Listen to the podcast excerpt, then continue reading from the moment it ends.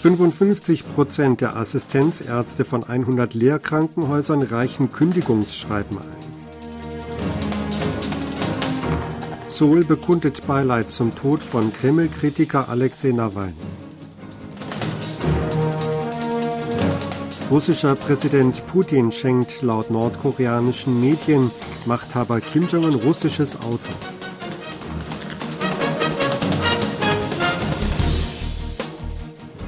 Über 6400 Assistenzärzte von 100 führenden Lehrkrankenhäusern in Südkorea haben bisher ihr Kündigungsschreiben eingereicht. Vizegesundheitsminister Park Min-soo teilt am Dienstag mit, dass mit Stand 23 Uhr am Montag 6.415 Assistenzärzte, 55 Prozent der in der Ausbildung befindlichen Ärzte in 100 Lehrkrankenhäusern ihr Kündigungsschreiben eingereicht hätten.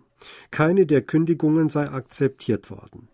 Es sei bestätigt worden, dass 1630 der betreffenden Nachwuchsmediziner oder 25 Prozent den Arbeitsplatz verlassen hätten, hieß es.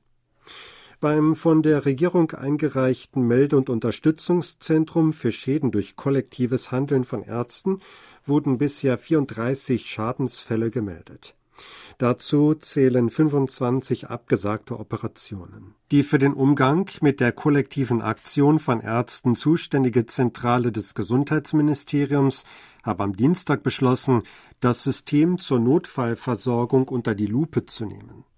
Sie werde die medizinischen Einrichtungen unterstützen, um die medizinische Grundversorgung aufrechtzuerhalten, teilte der Vizeminister weiter mit.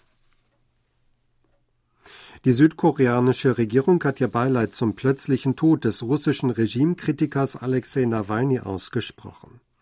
Man trauere um Nawalny, der für die liberale Demokratie in Russland gekämpft habe, teilte ein Beamter des Außenministeriums am Montag mit. Er forderte eine gründliche und transparente Untersuchung zu seinem plötzlichen Tod.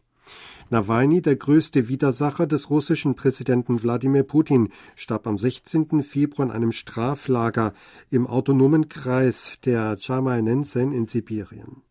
Die russische Regierung hat seine Todesursache nicht bekannt gemacht und auch nicht, wo sich sein Leichnam befindet. In Russland kam es an vielen Orten zu Gedenkveranstaltungen für den Putin-Kritiker. Laut der dortigen Menschenrechtsorganisation OVO Info wurden bisher mehr als 400 Trauernde von der Polizei festgenommen. Der russische Präsident Wladimir Putin hat laut nordkoreanischen Medienberichten Machthaber Kim Jong-un ein russisches Auto geschenkt. Das Auto sei dem Sekretär der Arbeiterpartei Park Jong-chon und Kims Schwester Kim Yo-jong am Sonntag übergeben worden, berichtete die staatliche Nachrichtenagentur KCNA am Dienstag. Laut dem Bericht sagte Kim Yo-jong, dass das Geschenk ein klarer Beweis für die besonderen persönlichen Beziehungen zwischen den beiden Staatsführern sei. Sie habe der russischen Seite Kim Jong-uns Dank übermittelt. Putin hatte Kim während dessen Besuchs in Russland im vergangenen Jahr die russische Luxuslimousine Aurus Senat gezeigt. Er hatte Kim auch angeboten, auf dem Rücksitz Platz zu nehmen.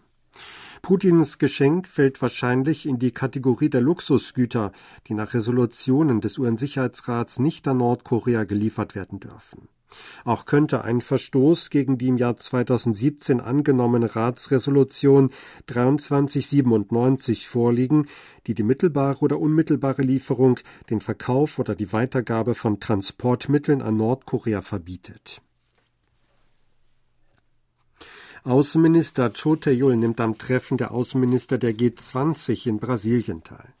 Das Außenministerium teilte mit, dass Joe am Montag aufgebrochen sei, um am G20-Treffen im brasilianischen Rio de Janeiro am Mittwoch und Donnerstag teilzunehmen. Dabei werden die Rolle der G20 bei geopolitischen Fragen und die Reform der Global Governance thematisiert. Joe werde erstmals seit seinem Amtsantritt mit Amtskollegen der führenden Länder zu Gesprächen zusammenkommen. Berichten zufolge wird auch ein Außenministertreffen zwischen Südkorea, den USA und Japan koordiniert. Dabei könnte ein möglicher Dialog zwischen Nordkorea und Japan zur Sprache kommen. Die von Inagyon geführte Oppositionspartei hat beschlossen, die Einigung mit der neuen Partei der Reform über die Zusammenlegung rückgängig zu machen.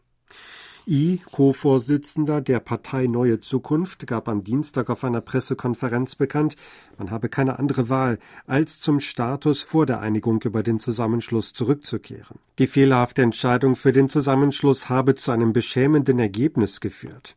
Er entschuldige sich bei den Bürgern und den Parteimitgliedern, sagte I.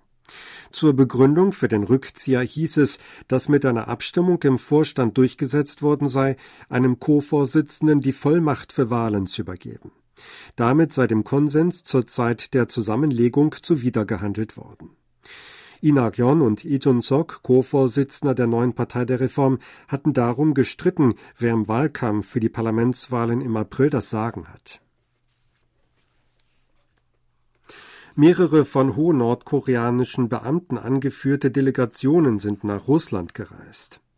Eine vom Minister für Information und Handel, Chu Yong-il, geleitete Delegation sei am Montag nach Russland aufgebrochen, berichtete die nordkoreanische Nachrichtenagentur KCNA am Dienstag.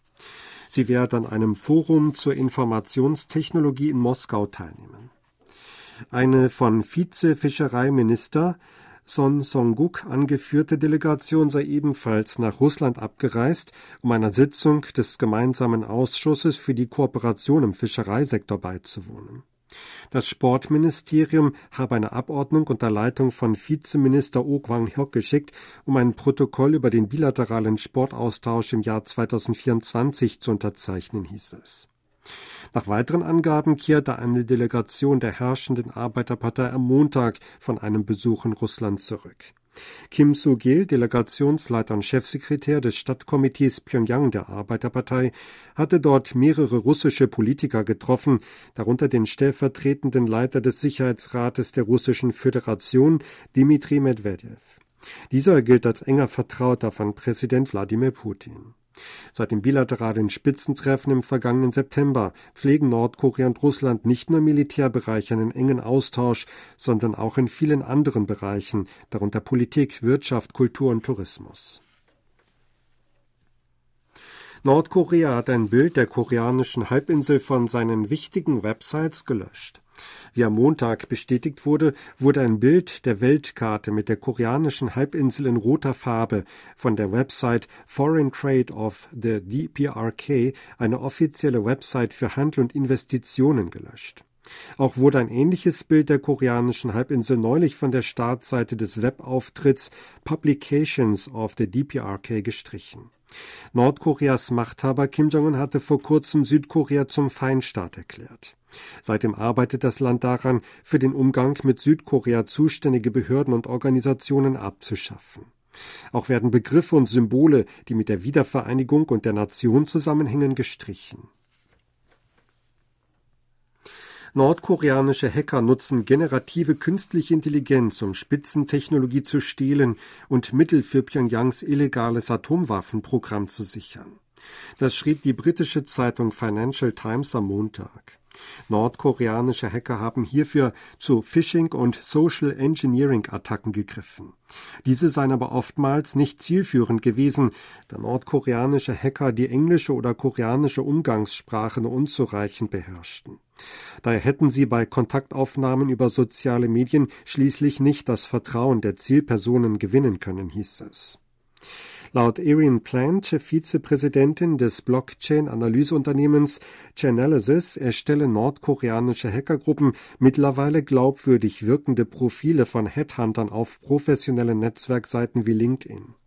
Generative KI helfe beim Chatten, dem Versenden von Nachrichten und dem Erstellen von Bildern und damit bei allen Dingen, die für das Knüpfen einer engen Beziehung mit der Zielperson gebraucht werden. Der Entwickler von ChatGPT OpenAI sowie Microsoft bestätigten jüngst, dass Hackergruppen, die im Auftrag Nordkoreas, Chinas, Russlands und des Irans arbeiten, den Chatbot genutzt hatten. Für sie sei der Zugang gesperrt worden, hieß es. Sie hörten aktuelle Meldungen aus Seoul, gesprochen von Sebastian Ratzer.